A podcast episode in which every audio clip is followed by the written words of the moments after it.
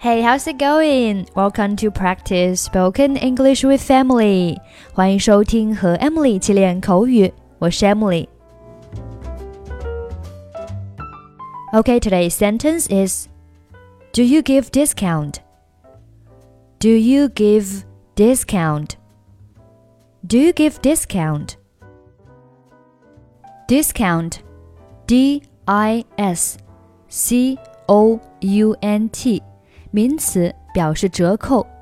询问对方有折扣吗？可以说 Do you give discount？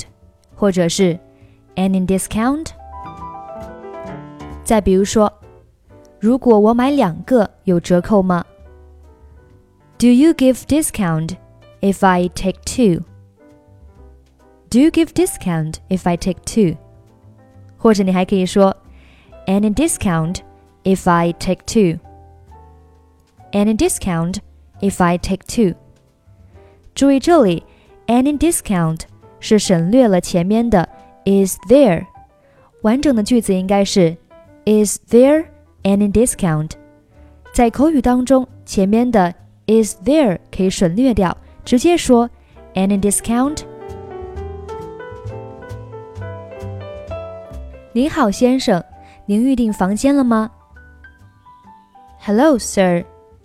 Have you reserved already? 还没有，还有空的单人间吗？Not yet. Is there a single room available? 有的，您打算住多久？Yes. How long will you intend to stay? 大概一个星期吧。你们对住一个星期 或者更久的顾客打折吗？For a week or so. Do you give discount for a week or more? 有折扣，对住一个星期的顾客，我们打九五折；两个星期的打八八折。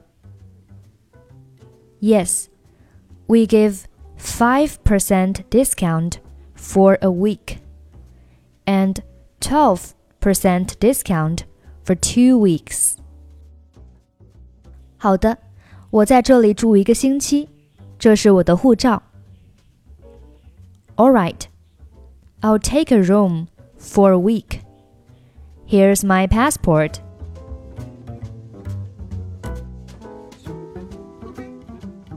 Hello, sir. Have you reserved already?